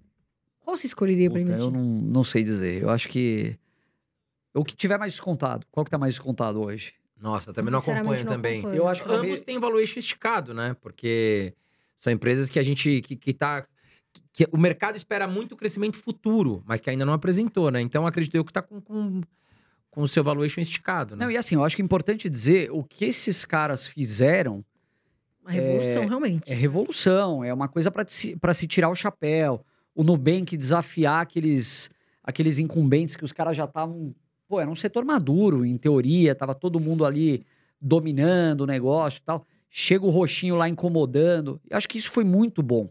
Foi bom para Aumentar essa todo disputa, mundo. né? Esse... Você, você aumentou a bancarização do país, você criou incômodo para quem estava lá, Pra se mexer para também, se né? mexer, exatamente. Você vê a revolução que está acontecendo no Itaú hoje em dia. Será que teria acontecido se não tivesse chegado essa turma para incomodar? Os bancos estavam acomodados. Então, o, o incômodo fez muita gente sair dessa zona de conforto. Até reduzir É. taxas, né? Porque a gente pagava taxa pra tudo, né? Era DOC, TED, pagava uma fortuna. Hoje tem o Pix, mas antes do Pix, os bancos digitais já estavam aí com O isenção. Nubank, Agora se eu não me engano, foi o primeiro. O Nubank, acredito que foi o Nubank quem abriu as trouxe, né? Abriu as portas pra isso. vamos pro chat, Carol? Já Quantos passamos likes de nós mil, te- temos aí, André duas mil Dias? pessoas ao vivo com a gente, já passamos aqui de mil curtidas. Vamos lá, vamos, vamos selecionar algumas perguntas aqui do, Três perguntinhas rápidas? aqui do, do, do chat. Max Fernandes, AES Brasil. Qual a sua opinião, Felipe? É boa empresa que está passando por um momento, eu acho que de mudança de portfólio. Eles têm implementado vários projetos. É, Eles, é, eu acho que assim, eles precisam entregar. O, o- o nome do jogo para a ES hoje é execução. Então, eles têm um pipeline de projetos grande aí, Tucano que vai ser entregue é, logo mais, Cajuína 1, Cajuína 2. Então, é, é, um, é uma empresa que ela tem esse pipeline de projetos e para que isso aconteça, ela se endividou um pouco mais talvez do que deveria, mas o fluxo de caixa gerado por esses projetos deveria trazer o endividamento dela um pouco mais para baixo. É, é uma empresa que eu gosto, num setor que eu gosto, mas ela está passando por esse momento, inclusive com um time de gestão novo. Novo CEO, novo CFO, que já estava na empresa, mas está no novo cargo. Então, é, eu acho que o mercado ainda tem uma certa dúvida em relação a essa capacidade de entrega da ES. Isso sem contar, obviamente, o- a situação momentânea do setor de energia, né? Que está muita energia no mercado, o preço despencou tal. Então, é, a, a gente não enxerga que essa é uma situação estrutural, é passageira. Porque tem muita coisa que vai entrar futuramente, tem projetos de hidrogênio verde, tem fertilizantes, o negócio da eletrificação da frota que pode ajudar bastante. Mas é uma realidade que ainda vai levar Tem um tempo para acontecer. né? Então, é, é- é uma empresa que precisa se provar nesse momento, num setor que está passando por um momento complicado. Vamos lá, mais uma pergunta aqui do chat. Estamos ao vivo, lembrando que estamos ao vivo. O Jonathan L. Sanepar é uma boa empresa para o longo prazo?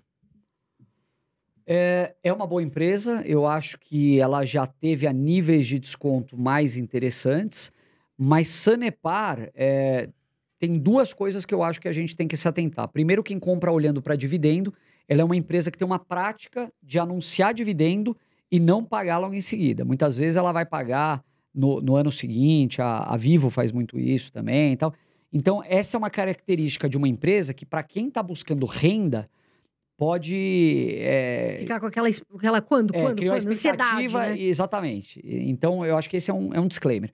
O outro é: se você quiser comprar Sanepar, eu acho que você não tem que comprar imaginando que ela vai ter um upside violento por conta do marco do saneamento, nem por conta de privatização. Né? Dado que o governo do Paraná privatizou a Copel, tem muita gente que fala, pô, agora a, a Sanepar é também. óbvio, é um candidato. E, e, a gente nunca compra uma empresa por conta de um evento único, assim. Então, é, de novo, acho que é, boa empresa que costuma ser uma boa pagadora de dividendo, mas que tem que estar num nível de preço adequado.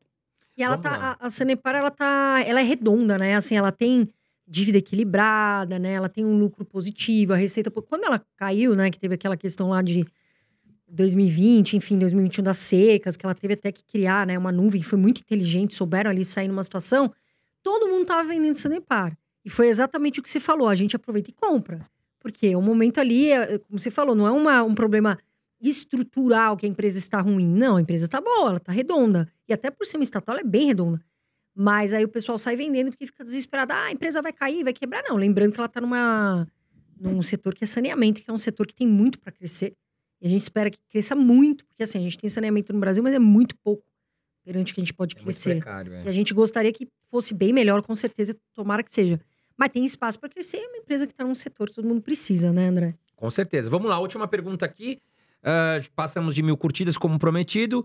A última pergunta aqui do chat. Mais 500 curtidas, 1.500 curtidas, a gente volta com mais três, tá? Não estamos acabando, não. A gente ainda vai ficar com Bateu 2 mil, a gente já passa o telefone aqui do pessoal. Vamos lá. Mais, mais, bateu 2 mil curtidas, Reunião a gente passa o telefone do pessoal do AGF. Inclusive da Luiz Barsi.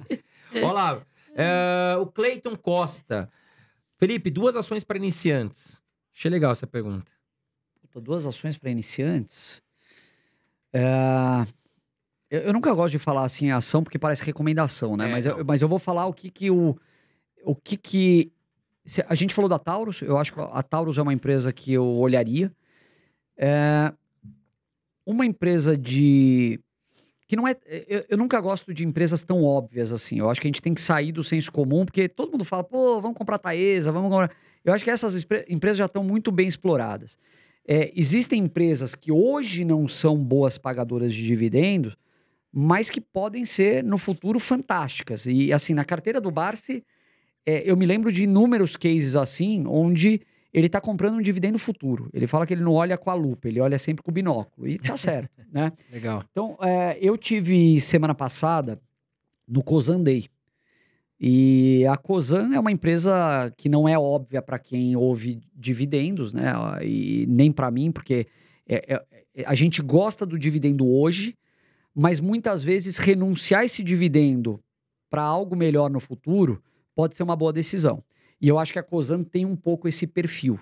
É, é uma empresa que, na minha opinião, ela está entre as 5, 10 melhores do Brasil, sem sombra de dúvida. É uma empresa fantástica, que construiu um portfólio de ativos de muita qualidade e nada replicáveis. Então, Ninguém vai conseguir construir uma outra Rumo, uma outra Raizen, uma outra Compass. Perdão. E assim, é uma empresa que, na minha avaliação, o mercado ainda não acordou para ela. Então, ela fez um desdobramento em 2021, quando ela chegou a ser cotada a mais de 100 reais. Hoje ela está cotada a 18, sendo que o desdobramento foi de, de 1 para 4. Então, naquele momento era 25 reais. Ela distribui mais ou menos uns 40, 50 centavos por ano, o que é pouco, mas é uma empresa que sabe alocar capital, que tem projetos Receita fantásticos para o futuro. Muitos desses projetos já estão sendo entregues. Etanol de segunda geração, que é um negócio fora de série da Raizen, é um deles. E é, o ciclo de investimento dela também meio que já atingiu um pico e está começando a declinar. Isso sempre traz para a gente a possibilidade de duas coisas acontecerem: recompra de ações, que o CFO já falou que o melhor investimento, na opinião dele hoje, é a própria ação da empresa. E o segundo é aumentar o payout e pagar dividendo. Então, essa é uma empresa que eu vejo mais como oportunidade, mas eu ainda acho que é uma boa. Então, eu falei de Taurus e Cosa. Legal, Ai, fugimos da- da- do óbvio, né? É, porque às vezes o óbvio faz, faz muito sentido. Às vezes o arroz com feijão faz muito sentido. Mas às vezes a gente também tem que aprender a sair um pouco fora da caixa. Porque senão você fica só é, linkado sempre nas mesmas, aí você fica só ali, ali não, diversifica um pouco. Mas quando a gente fala diversificar carteira, eu gosto, eu vou até acrescentar esse comentário, gente. Quando a gente fala em diversificar, diversificar por setores, que é importante, diversificar não só ficar numa empresa, né? Exemplo, ah, só a Taesa, Taesa, Taesa, não, diversifica. Mas não é pulverizar, pessoal. Porque às vezes eu escuto as pessoas falarem assim: ah, eu tenho. conversando, assim, a pessoa fala: eu tenho 20 ações, 20 empresas. Só que das 20, ela não sabe o que acontece com três. Quer dizer, ela não sabe o que faz, ela não sabe quem é a gestão, o que, que os gestores estão fazendo, os donos, enfim.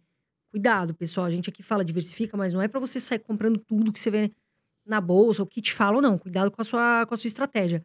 Agora, uma empresa que tem sido. Todo mundo pergunta, né? Tem gente que gosta muito, tem gente que não gosta, que é a Itaúsa. A Itaúsa ficou um tempo aí, ela deu uma caída nos dividendos, né? Mas fez muitas aquisições, aquisições boas, né? O que, que você acha? Você acha que ainda é interessante? Carol, é, eu acho que o, o melhor ativo da Itaúsa é o Itaú. Isso, na minha opinião, isso é inegável. É, o Itaú é um banco de altíssima qualidade, já falamos um pouco aqui, não precisamos nem repetir. Mas a Itaúsa, tem que lembrar que ela é uma holding, né? Toda holding, principalmente no momento que a Itaúsa tá, onde ela deixou de ser uma holding praticamente monoativo, vai, ela tinha outras coisas, mas praticamente só a holding do Itaú, e passou a ser uma locadora de capital em outros negócios. Né? Quando eu comparo holding com holding, eu estava falando de Cosan agora há pouco, eu vejo a Cosan como uma holding muito mais capaz de alocar capital em novos negócios hoje em dia do que a Itaúsa tem sido nos últimos tempos.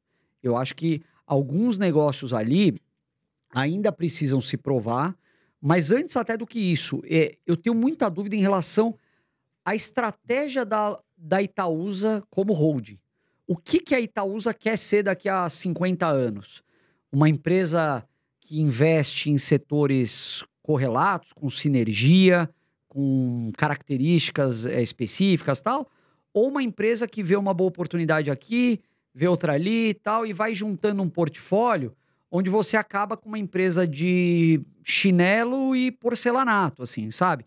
Então, eu tenho um pouco de dificuldade de entender isso. É, por outro lado, como contraponto, é, os controladores são gente extremamente sérias, é, Sim. gente extremamente séria, que já se provou ao longo do tempo como assim um bom administrador de negócio. excelente, né? Agora, eu acho que a Itaúsa não pode se perder. A Itaúsa tem que mostrar, inclusive para o mercado, que assim ela sabe o que está fazendo e, e que ela tem uma visão clara de futuro. Porque esse questionamento que eu estou fazendo, eu não sou o primeiro, eu já vi várias pessoas fazendo. Não acho que ela vai fazer maus negócios, mas eu acho que essa mensagem ainda tem que estar muito clara para o mercado. Então, não é uma empresa que eu, eu tenho na minha carteira, eu prefiro ter o, o ativo de melhor qualidade que eu considero o Itaú, mas que ao mesmo tempo eu não acho que ela esteja num preço astronômico. Assim, eu acho que ela está num preço razoável e, é, sei lá, tem uma correção assim, por exemplo, não acho que é um mau negócio, dada a recorrência de dividendos e tal, mas olhando holding por holding, eu gosto mais da estratégia da Cosan. Felipão, vou pescar uma pergunta aqui do chat, que eu achei interessante. O John, John Invest. Quais as cinco ações que eu posso levar até o ano de 2100? Puta. Vai viver pra caralho. O John vai viver muito até 2100, né? Mas vamos lá. Até lá o Elon Musk já criou Eu alguma achei legal porque é 2100, me chamou É. atenção aqui. É, Eu não faço ideia, né? Mas eu acho que sempre quando. E eu acho que a gente não tem problema, não tem que ter problema em falar que não sabe das coisas. É, quando você não sabe, o que, que você faz? Eu acho que um bom exercício é olhar o passado. Tudo bem que no passado você teve Kodak, você teve Xerox, Blockbuster. você teve Block, belo exemplo. Eu adorava. Isso que eu lembro assim. Adorava, lá, deixava, também. Era, deixa a caixinha. né? era o programa de sexta-noite, né? E na? Blockbuster. Eu ia na sessão de terror. Era- Eu gostava dos filmes de terror. Eu ia lá no terror já. Fantástico.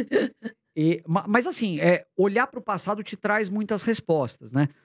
O Brasil tem umas, algumas características é, em que alguns setores se desenvolveram muito e muito bem. O setor bancário, acho que é um grande exemplo de dar banho no setor bancário americano em vários aspectos, né? Hoje em dia, com o Pix, nem se fala, né? O que a bancarização é, aumentou, enfim. Então, é, eu acho que você tem que olhar para setores que conseguiram sobreviver em vários momentos desafiadores e, ao mesmo tempo, tem características que podem fazer eles sobreviverem por mais décadas. Setor de commodity é muito isso, né? Mas setor de commodity puro, geralmente ele não é um bom pagador de dividendo, você tem altos e baixos da commodity. Em alguns momentos você está recebendo muito, e outros momentos você vê vacas magras por vários anos. Eu gosto muito de um setor que combina commodity com alguma verticalização. Clabin, exemplo clássico aqui. É, então, acho que é, é pescar isso. E aquelas coisas que as pessoas não vivem sem. Então, eu não vou falar cinco empresas, mas setores. O que, que você não vive sem? Puta, você não vive sem é, água, você não vive sem energia elétrica, aquela história de sempre. E você não vive sem, mas o setor tem características. Eu não vivo sem avião também, mas o setor tem, tem características muito problemáticas. Então, você quer coisa boa. Eu quero setor de alta margem e setor relativamente protegido, que você tem um capital intensivo de é, iniciação de um projeto, então não é qualquer um que consegue montar uma, uma petroquímica, coisa desse tipo. É o famoso boleto que você falou, né? Chega o boleto. Boleto nem se já fala, falei pros meus exatamente. porteiros, se eles estiverem assistindo aqui, adoro eles. Um beijo. Se chegar um boleto na minha casa, eu devolvo. Eu falo pra eles, ó, só me põe embaixo da porta se chegar dólar. Se chegar a conta, eu vou devolver pra portaria, hein? Mas é o famoso boleto que chega e não dá. Não dá pra pôr debaixo do colchão, que uma hora ele vai vir te cobrar, não tem jeito. Ô, Fê, e a questão do varejo, hein? O que, que você acha? Você acha. Você, porque assim, o Barça a gente sabe que varejo linha branca ele não gosta. Você ainda tem algumas que você encaixa, assim, pode até ser que não seja desse setor varejo em si, mas tem alguma na sua carteira que você gosta? Carol, a mesma. Acho que a resposta vai na linha da anterior. Assim, se tem coisa de qualidade e barata na bolsa, por que, que eu vou me meter em crenca? Então, o varejo é um setor essencial, ele vai existir é, daqui a, a anos, daqui a décadas, mas ele está se reinventando nos últimos anos, né?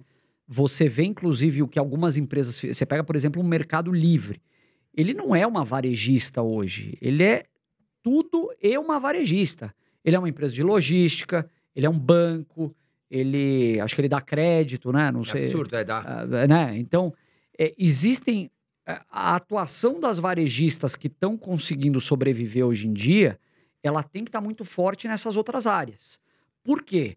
Porque a atividade de varejo, o comércio, é uma atividade muito básica, não, tem a- não agrega valor. O que, que você está fazendo? Eu estou comprando uma mercadoria de alguém e vendendo para você. Não tem transformação, preço, não tem. né? Então, assim, você tem vários problemas. Você tem margem baixa, você tem guerra de preço. Que a geladeira é a mesma, né? Você vai aqui na, nas Casas Bahia ou na faz diferença Magalu... de onde você compra? Não, não faz. É o preço ou o frete É o mais preço, barato. né? é, mas às vezes, o que eu acho é só às vezes a entrega. Mas pra quem tá investindo na bolsa, a pessoa pensa, ah, vou investir porque Magazine Luiza ou, ou Casa Bahia, mas tem muita a margem é muito pequena, Mas né? o varejo ele foge um pouco desse, desse segmento linha branca. Eu até queria te perguntar isso, Felipe. Por exemplo, a gente tem Farmácia, Vivara, né? que tá no, É uma boa pergunta. setor. Uma Renner. Uma Renner, nós temos também a Raia Drogazil, que tá tudo ali dentro de, de varejo, e que são empresas que têm uma margem maior. No caso da Raia Drogazil, a margem é apertada porque é de farmácia. Mas a Lojas Renner, por ter a marca própria, ela tem uma margem maior. A Vivara tem uma margem maior. E é um, por exemplo, a Vivara é um segmento de alta renda, né? Joias. Então, dificilmente esse setor passa por uma crise. O que, que você pensa dos outros setores de varejo que não seja linha branca, Magazine Cara, Luiza, Eu invisto Varejo? em outros setores do varejo. A Vibra, a Cosan, é, é varejo, não é? Sim. Não deixa de ser. A, a, a Cosan tem a Oxo, por exemplo, dentro do portfólio dela. A Vibra é, tem, é, a- acho que é a, a, a que tem mais postos de gasolina no Brasil. É um varejão. A questão é você separar o joio do trigo. E se tiver um dividendo, eu acho que é um bom indicador de uma empresa que conseguiu sobreviver, a altos e baixos e solavancos, etc. Agora, você colocar todas as suas economias numa varejista, eu acho que você tem que saber muito bem o que você está fazendo. E, e você tem toda a razão, assim, uma, uma Vivara, uma Renner, uma Arezo, são empresas que têm características diferentes. Mas a algum- Vivara, então eu adoro a Vivara. Quem quiser me presentear com uma, uma lembrança da Vivara, eu adoro. E a Vivara, ela fez algo inteligente, que ela conseguiu colocar a linha mais cara, que aí não é muito pra mim, né? Assim, vamos na linha um pouco mais. Mas ela tem aquela Vivara que a Life. Life, né? Que ela é mais, digamos, atende mais um pouco. Ela diversificou bem esse, esse mercado, né? Digamos, de luxo, né, Fê? É verdade, com certeza. Eu acho que o, o varejista que consegue ter sucesso é o que consegue se diferenciar de alguma forma. É o cara que vai entregar num prazo mais competitivo, é o cara que vai ter uma, um portfólio de serviços atrelado que vai te fidelizar, é o cara que consegue te dar uma experiência única, que às vezes, mesmo comprando o mesmo produto, você prefere voltar na, na loja dele. Agora, eu acho muito. é, é, tirando isso, quando a gente olha para o e-commerce, assim, esse- esses que estão brigando bastante ali, linha branca e outros produtos, é muito difícil a gente dizer quem vai ser o vencedor disso daí, né? Sim. É, sei lá, Magazine Luiza até um tempo atrás era a líder indiscutível para muita gente, era a nova Amazon. Super App, todas aquelas buzzwords lá, né, que todo mundo quer falar quando é, quer justificar alguma precificação, mas o que, que aconteceu? O que, que mudou de lá para cá? A estratégia dela não era tão sólida, é, os co- concorrentes começaram a incomodar demais. Então, é um segmento muito concorrido, não tem barreira de entrada, e vão sobreviver os melhores. Na história foi assim. Então, quebradeira generalizada nesses de linha branca é o que faz o Barsi morrer de medo e, e ser apavorado com o setor, né? Porque quem não lembra? Mapping, Lé- Mesbla, Ricardo Eletro, Gearonson, Arapuã e por aí vai. Casas Bahia com problema, lojas americanas com grandes problemas, né? Pois é. Então a gente tem aí o que o Barça falava realmente tá, tá aparecendo cada vez mais. Agora, muita gente aqui perguntando, por exemplo, o Jonas Egídio, qual a sua opinião sobre a Gerdau? A Gerdau, entre as empresas do setor siderúrgico, para mim, é a melhor. Eu acho que é uma empresa de qualidade, é uma empresa que tem uma característica de portfólio de produto e de operações que elimina a dependência dela de uma ou outra geografia ou de um ou outro tipo de cliente. Então, por ela estar em aços longos, muitas vezes ela acaba tendo muitos benefícios em momentos de retomada de, sei lá, um PAC da vida, é, setor de Construção, né? civil, é, exatamente. É, mas, assim, é, de novo, o setor siderúrgico é um setor cíclico que você vai ter momentos de altos e baixos, apesar dela China, né? estar uma boa pagadora de dividendo, ela não é uma pagadora de dividendo que Histórico. entraria na nossa carteira. Então, eu já tive Gerdau, mas eu, eu fiquei com ela pela Goal, que é a holding, né? Então, tem um desconto de holding, achei mais barato comprar. Recebi alguns dividendos, mas foi muito mais oportunístico. Foi um momento, eu tinha pré-pandemia, na pandemia caiu, aí depois teve uma retomada fenomenal, eu vendi naquele momento. Então, é aquela empresa para mim, para minha carteira, que ela vai ser de passagem. Eu gosto, Acompanhou mas ela entra em algum momento e ela sai em algum momento. E quando eu vendo, eu compro outra de dividendo geralmente. Legal. E aí, Carol? A Vale segue nessa, nessa linha pra você? ou- Totalmente. Porque a Vale é uma empresa que todo mundo pergunta, vale a pena agora, nesse valor, né? E fica vale, essa discussão. vale. É, te verdade. perguntam muito. Pra mim é uma das que mais perguntam. E assim, tem que estudar a empresa. Vale é gigante, óbvio, mas eu acredito que ela segue mais ou menos essa linha, né? Não é, É, uma a- empresa que você vai. A, a empresa do setor de mineração, como é o caso da Vale, da Semin, né, da CSN Mineração, ela, ela é uma empresa para quem tem estômago, porque ela tem uma Sim. volatilidade muito mais alta. A siderurgia, apesar de ser um segmento volátil, ela não tem essa volatilidade tão alta quanto as mineradoras. Então, assim, você acaba ficando refém muito do mercado externo, a, a, a cotação do seu principal produto você não controla, né, a precificação. Então essas empresas acabam tendo que competir em custo, em eficiência, e tal. Mas de novo, é cíclico. E A gente depende muito das informações da China. E a China, ela é fechada para as informações. Eu nunca a gente não sabe o que, que vai acontecer. Porque um dia ela solta uma notícia, olha, vai, vai ajudar na construção, vai investir, mas outro dia ela já esconde. Então a gente nunca sabe muito. E a Vale, por exemplo, depende muito do minério. sem dúvida. né, o valor da linha. Então, fica aquela coisa, né, Fê, de você não ter tantas informações tão claras. E aí você tem que ter um pouco de, como você falou, muito, aliás, estômago, né? É, eu- acho que é, é aquilo que eu estava falando anteriormente. Para você em- comprar empresa de commodity, você tem que comprar quando tá todo mundo falando mal, não quando tá todo mundo falando bem. Então, você tem que ser contracíclico. Você tá. é, quando o, o petróleo lá tá 150 dólares, tá todo mundo falando que vai para 400. Eu não acredito. Quando o petróleo estava negativo, você lembra? Nossa, na, na Lembra disso, na pandemia, pandemia? lembro. Estavam pagando para você retirar o petróleo. Levava um no- balde ali, você levava no, petróleo embora. no Golfo do México. Então, é, a hora de você olhar para commodity é quando falam que a China não vai crescer mais, quando está desacelerando. É a hora que é o patinho feio. Ô, ô, Felipe, e assim, para aqueles. aquela- eh, os iniciantes, no caso, que já começaram ou pretendem começar a investir e ouvem muita gente falar sobre dividendos. Para eles, montar uma carteira focada só em empresas que pagam dividendos, na sua opinião, é certo ou errado? Eu acho que a empresa que paga dividendo, ela tem algumas características que são muito boas para iniciantes, né? É, a empresa para pagar dividendo significa geralmente que ela tem uma recorrência de resultado. Ela tem margens boas, ela é bem administrada. Então, é um filtro, não é não é um padrão assim, tem muito ponto fora da curva.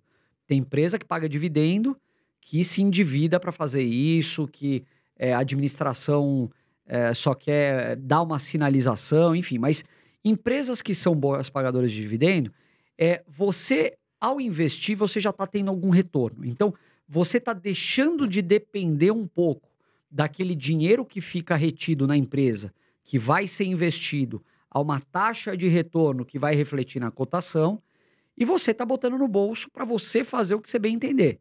Seja recomprar a mesma ação, seja comprar outra ou botar no caixa lá no estacionamento esperando. Então, é, é, eu gosto muito desse perfil para pessoas que estão começando. É o arroz com feijão, não tem muito mistério. Mas qual que é o grande erro que eu vejo? É você querer comprar empresa de dividendo a qualquer custo. Porque o que, que é o retorno que você tem com empresas no geral, com investimento? Você tem a valorização mais o retorno via dividendos. A empresa que só valoriza e não paga dividendos é ruim? Não necessariamente. A Berkshire nunca pagou dividendo e nunca vai pagar, o Buffett fala, né? E ela é uma empresa que tem um retorno espetacular. Google, idem, é, sei lá, e tantas outras, né? Você tem empresas que pagam muitos dividendos que não são boas empresas. Então, o negócio é você encontrar combinação. Eu gosto muito de aquilo que eu falei, por exemplo, às vezes eu estou sacrificando um- um- uma renda imediata de dividendo porque eu vislumbro algo melhor no futuro. Eu gosto desse perfil de empresa. Mas uma empresa que não paga dividendo nunca, ou que tem no seu estatuto que ela vai distribuir um percentual muito pequeno do lucro, eu já fico com o pé atrás. Por quê? Porque eu acho que dinheiro na mão de controlador, dinheiro na mão de gestor em excesso, ele pode muitas vezes trazer comportamentos inadequados. Aquela questão de querer montar império, não sei o quê. Sei lá, empresa, eu te dou um exemplo, vai, o Ultrapar. A empresa de distribuição de combustível, estava em petroquímica, não sei o quê, resolveu investir em farmácias. Cara, é uma alocação de capital péssima, na minha opinião.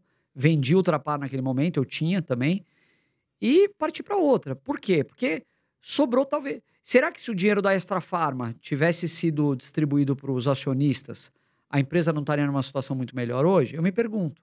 Então é esse tipo de coisa, sabe? Felipe, eh, setor de construção, que é um setor cíclico, passa pelo seu crivo você, ou você não gosta? Puta, eu não gosto. Eu tenho. O, o meu maior erro da bolsa foi com construção civil. Foi PDG. Não sei se vocês lembram Você dessa também, empresa. lembra, né? Que você comprou uma de construção civil que tomou... Era a Helbor na época, também, também uma piaba. Essa eu tomei. Tanto é que eu, eu fui vender ação, tipo, há uns três anos, quatro anos, porque eu fiz questão de deixar lá na minha carteira para eu lembrar todo santo dia como custa caro um erro. é. É. Mas o setor de construção é, além de ser cíclico, ciclos muito longos, é, barreira de entrada muito baixa. E eu acho que analisar o balanço de uma construtora é uma tarefa difícil, assim, sabe? você dá margens a interpretações. É, eu não gosto. Eu acho que, pra, de novo, aquela história: para que se meter com algumas encrencas tão cabeludas se tem coisa boa descontada? Quais outros setores que você não, não, não Você investe? puxou minha pergunta. Eu tava pensando, toda vez que eu e André, a gente tem uma combinação de Não pensamento. quis deixar escapar essa. Olha, a gente fala de alguns. É, varejo, a gente tocou já, varejo, companhias aéreas, de jeito nenhum, assim, pode estar de graça, não, Turismo. não quero. Turismo, idem. Nossa, posso fazer uma, contar uma história bem rápida, gente? Olha, eu vou ser sincera, uma encheção que atormenta a gente é aqueles colegas que nunca te ligam pra perguntar nada, nem se você tá bem. Na época da pandemia, que você falou de aviação, tinha um colega nosso, o André até sabe quem é, todo santo dia ele me ligava pra pedir. O que, que você acha que eu compro hoje? Que, quando tocava meu telefone, eu falava, já sei o que, que é, vai perguntar qual a ação, nananã. E às vezes a gente atende. E todo santo dia era azul. Ah, eu vou comprar azul agora porque o, enfim, o agente dele falou que vai subir muito. Aí eu fiquei com essa azul na cabeça, juro, a pandemia inteira, porque ele me perguntava tanto. Eu lembrei dessa história. Você lembra que eu até te comentei? Meu Deus do céu, mas todo dia. E azul era uma pergunta constante. Mas você ficar comprando e vendendo só porque vai. Tudo bem, né? Vai vir a pandemia, depois vai melhorar. Mas a aviação tem. Se tiver 1% de lucro no ano, quer dizer, e depende de combustível, depende de. Igual ao turismo, né? fatores que Acredito que você não vai falar turismo, né? Não, o, tu- Também o não? turismo, eu, eu te devolvo uma pergunta, assim, o que, que faz uma empresa de turismo? É, tem muita coisa. Por exemplo, vamos falar da CVC, que acho que é a mais. É pacote de viagem. Porque. Entre Ela é um a- intermediário. É, ela é intermediário. Ainda, na minha visão, não invisto em nenhum. Mas ainda, ela é menos dependente, tanto quanto a aviação é mais dependente. Se você for ver. Porque o turismo, por mais que esteja menor, mas sempre tem alguém viajando ali ou aqui, mesmo que seja mais baixo, baixa temporada. Agora, a aviação é um setor extremamente dependente. Qual foi a última vez que você usou uma agência de turismo? Não, eu até que uso. Você acredita que o pessoal fala isso pra mim? por isso que ela perguntou. Eu sou, é. da- eu sou daquelas. Desculpa, né? não é Daquelas senhoras que eu uso. Você acredita que eu uso? Mas assim, Pra organizar quando a gente roteiros, compra, quando a gente investe num negócio, a gente não pode olhar pro hoje, pro agora ou pro daqui a um ano, dois anos. Sim. É, a gente falou de perenidade, né? Não, mas só eu que uso atualmente. O André esquece. Não, esquece. cunhada Hoje você tem esquece. Decolar, você tem Airbnb, você tem Booking. É Cara, o que eu essas me empresas pergunto. aí, elas estão... Uma concorrência absurda, né? Pois é, a, a- a minha dúvida é justamente essa, assim, o, o- será que esses intermediários no futuro, com essas novas gerações, eles vão ter alguma relevância? Você precisa de um agente de turismo no meio do negócio? Para você, qual que é o processo ali? Você quer comprar uma passagem aérea e comprar um hotel? Você precisa disso? Eu acho que cada vez menos. Tanto é, e, e com ferramenta de inteligência artificial nem se fala, né? Acho que aí vai para outro nível. Mas é uma indústria que eu acho que pode morrer. Assim como, por exemplo, intermediação imobiliária. Sim, Uma, sei lá, uma corretora de seguros. sim. Então, são, são negócios que eu acho que a gente tem que fazer esse questionamento. Eu concordo com você, Felipe. Acho que quanto mais a gente tá. Porque eu acho que, por exemplo, a CVC, eu acho que o maior público deve ser idosos. Eu acredito eu, que, que não, sabem tem lidar bastante- muito com tecnologia. ainda, né? Bom, não sei exatamente. Mas hoje tá tão fácil você entrar na internet, roteiro de viagem para Maceió.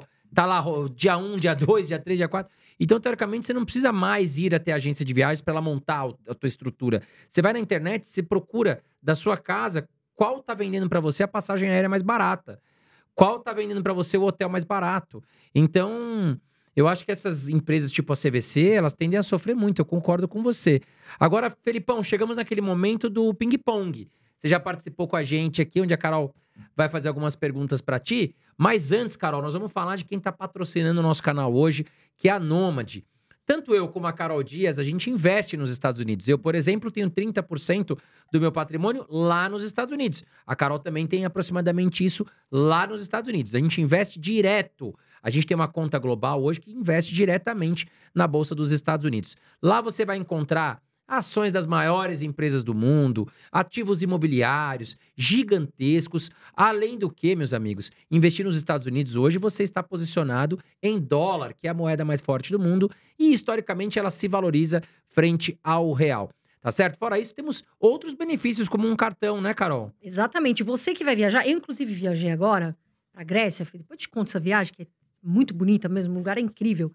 Que, que eu fiz? Levei o cartão Nômade. Por quê? Você coloca ali o seu dinheiro, tem uma parte ali que é conta corrente, você coloca os seus dólares, e quando você for viajar, eu economizei mais de 10% na viagem, tá certo, pessoal? Porque IOF de cartão aqui é pesado, sai caro. Então, você ganha lá, você tem o seu cartãozinho que passa em mais de 180 países, você vai pagar menos taxa. E lembrando, para investir é taxa zero. Não tem taxa de manutenção, é taxa zero de corretagem.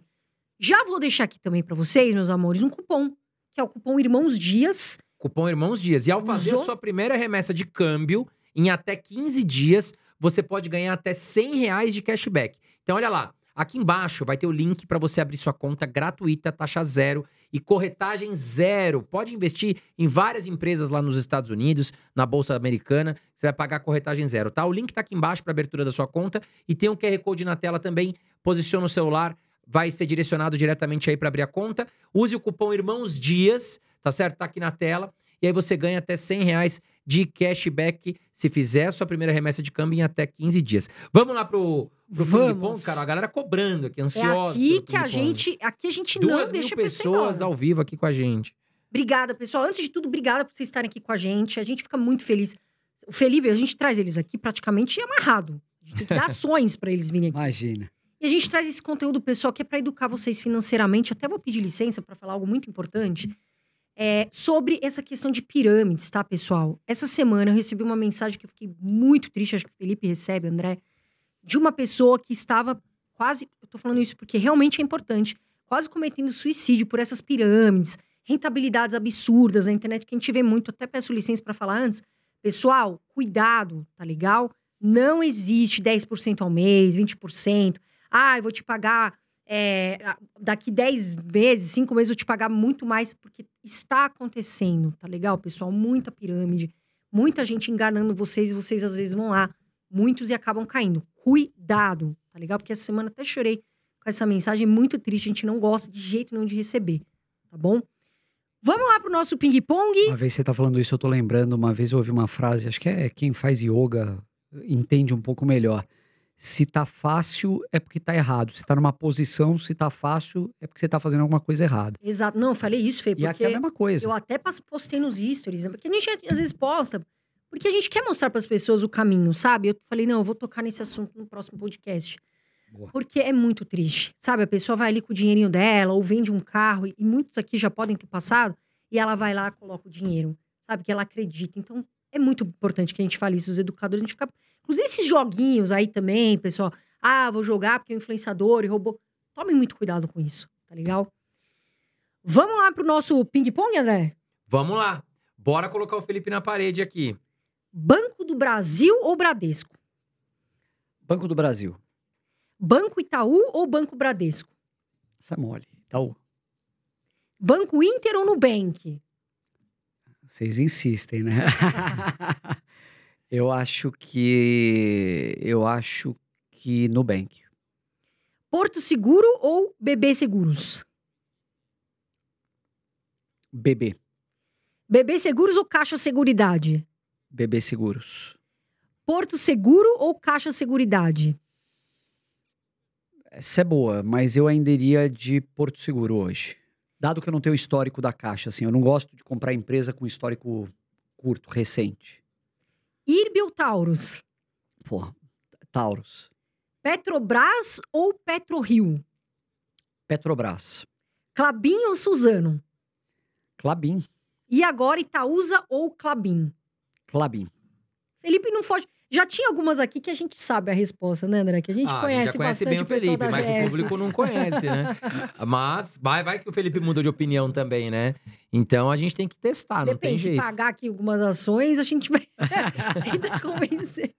É isso aí. Felipão, quero te agradecer e agradecer também as mais, mais de duas mil pessoas que estiveram aqui com a gente, né? Deve ter chego a três, quatro mil pessoas, né? O pessoal entra e sai e tal.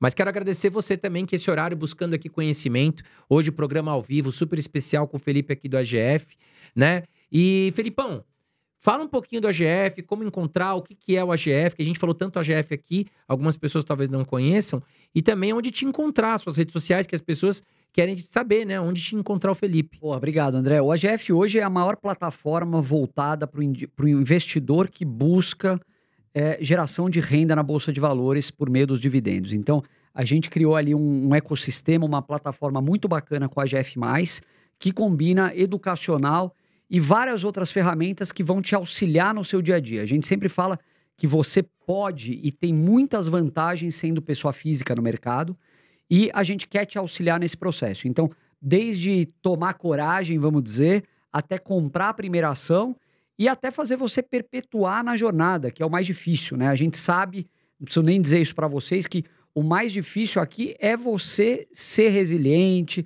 ter a paciência, a disciplina. Então, lá no AGF, você vai ter condição de estar é, tá dentro desse ecossistema que te ajuda com tudo isso. Então, é, o AGF hoje é isso.